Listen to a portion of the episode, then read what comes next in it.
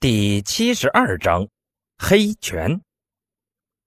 三人走向正中央的电梯，与其他电梯不同，这个电梯在装饰花纹上显得华贵许多。外面挂着闲人止步的牌子，里面还有个陈斌只在十几年前漫画里看过的电梯小姐。电梯关门后，他认真打量了眼圆周，才从胸前口袋掏出个电子钥匙。在电梯显示屏前晃了晃，电梯往不曾标注的楼下驶去。这个细节看得陈斌不由得挑了挑眉头。这个地方的水貌似很深呐。陈斌正想着，袁周的话把他的注意力扯了回来。陈校长，不知您关注过我们公司吗？他用的是疑问句，语气却平和的像是肯定句。仿佛陈斌听过他们是理所当然的。陈斌纳闷的摇摇头。裘千仞忍不住开口道：“你们是昆仑格斗锦标赛的创始人吗？我在电视上看过，比赛办得不错，至少不是在打假赛。”陈斌恍然大悟：“好吧，他还是不知这个公司的底细。不过这不影响他了解这个公司的水准。”能被裘千仞盯上的擂台，说句夸张点的，冠上世界性的名头都不为过。他如果开口说没听过的话，倒是显得自己无知了。哈哈哈哈哈！过奖过奖。袁周对裘千仞的夸奖很是受用。我们擂台的宗旨本就是实战为主，请来的选手都是有几分本事的，能入得了您的法眼，说明我的钱没白花。那既然连我们都听过了，不知您又听过黑拳没有？这个陈斌倒是知晓，随便拿起本小说都能翻到的玩意儿。你是说无规则格斗？豆子落下，电梯门打开，几人到达处貌似普通套房包间走廊的地方。袁周连忙走上前面引路。可以这么理解，我更愿意称呼为黑拳。毕竟国际上的无规则格斗比之这儿也是相差甚远，宛如街机模拟战与街头斗殴。袁周光明正大的笑了笑，哈哈哈哈哈！当然，说是这么说，世界性赛事的规则还是很危险的。我们昆仑格斗平台的规则比之世界性的赛事也有同样的差距。老实说，我很羡慕那些宽松的规则。毕竟视觉效果上，真正的无规则格斗比普通格斗要吸引人的多。光这个噱头，产值就得论亿计。而最近上面也有放松政策的迹象。陈斌不由得竖起耳朵，袁周的话里貌似透露出了很有趣的情报。果不其然，他接下来便道：“所以我想按着世界比赛的规则。”在昆仑格斗平台上开个新的项目，而第一批的选手全由黑拳拳手里面选出。这句话出口，连裘千仞也忍不住吸了口冷气。你很疯狂啊，简直是个疯子！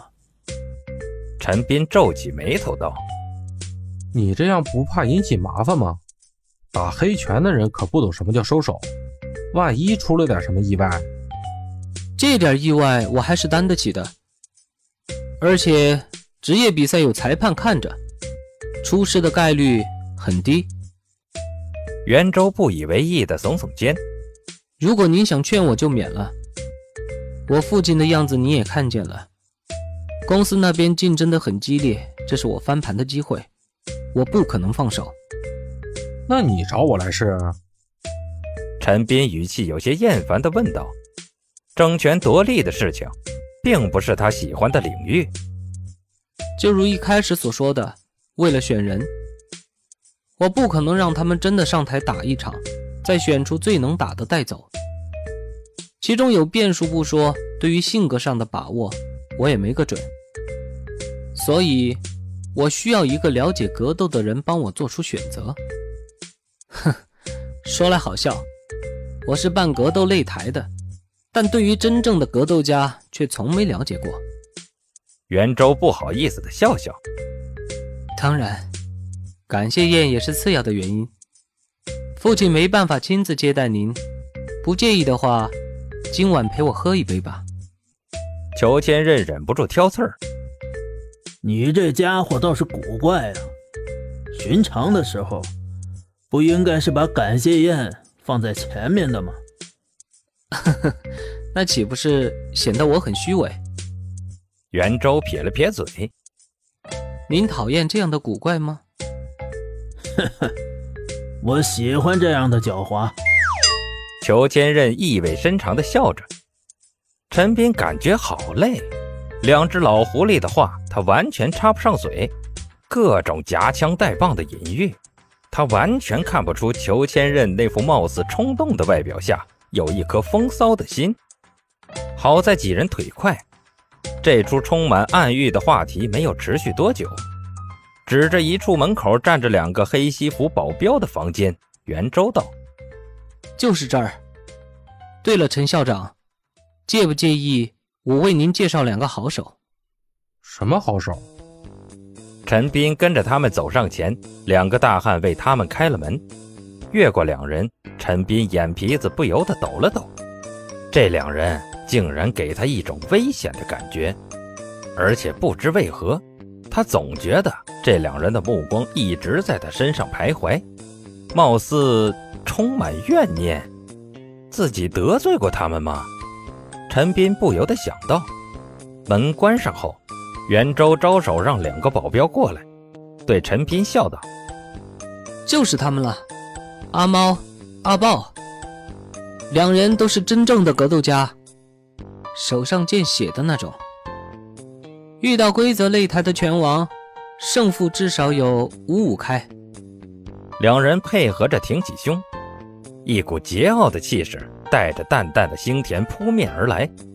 袁周的描述半点没有夸张，甚至谦虚了。格斗家，哼，野狗吧！不等陈斌点头，裘千仞就抢着开了嘲讽，语气跟吃了火药似的。真正的格斗家，手上冷兵器的老茧，绝不会比热兵器的老茧淡。我没看错的话，他们是佣兵吧？而且是战场上厮杀过两年的佣兵。两人默默点头，对于裘千仞的嘲讽丝毫不以为意。光是这份冷静，就让陈斌不由得感叹：这脾气也是没谁了。裘先生倒是个妙人。袁周满眼古怪地打量着裘千仞：“您莫不是上过战场？”裘千仞咧嘴一笑：“呵呵，我至少带过两个排的正规军，剿灭过一个连的敌人。”袁周的眼睛亮了起来：“哦，您还服个役？哪个部队的？”话说完，他又连忙道。啊啊！不好意思，是我唐突了。裘千仞大牌的点着头，下次注意点儿。有些事情说了你也不懂。袁周连忙点头，他估计以为裘千仞又在玩隐喻，不懂还是懂了也要装不懂的意思。陈斌满是怜悯的看着眼前这个被带沟里的可怜人，这都是哪儿跟哪儿啊？求坚韧只是字面上的意思，好吧？几十年前的八路军番号、游击队编制，说出来你也理解不了。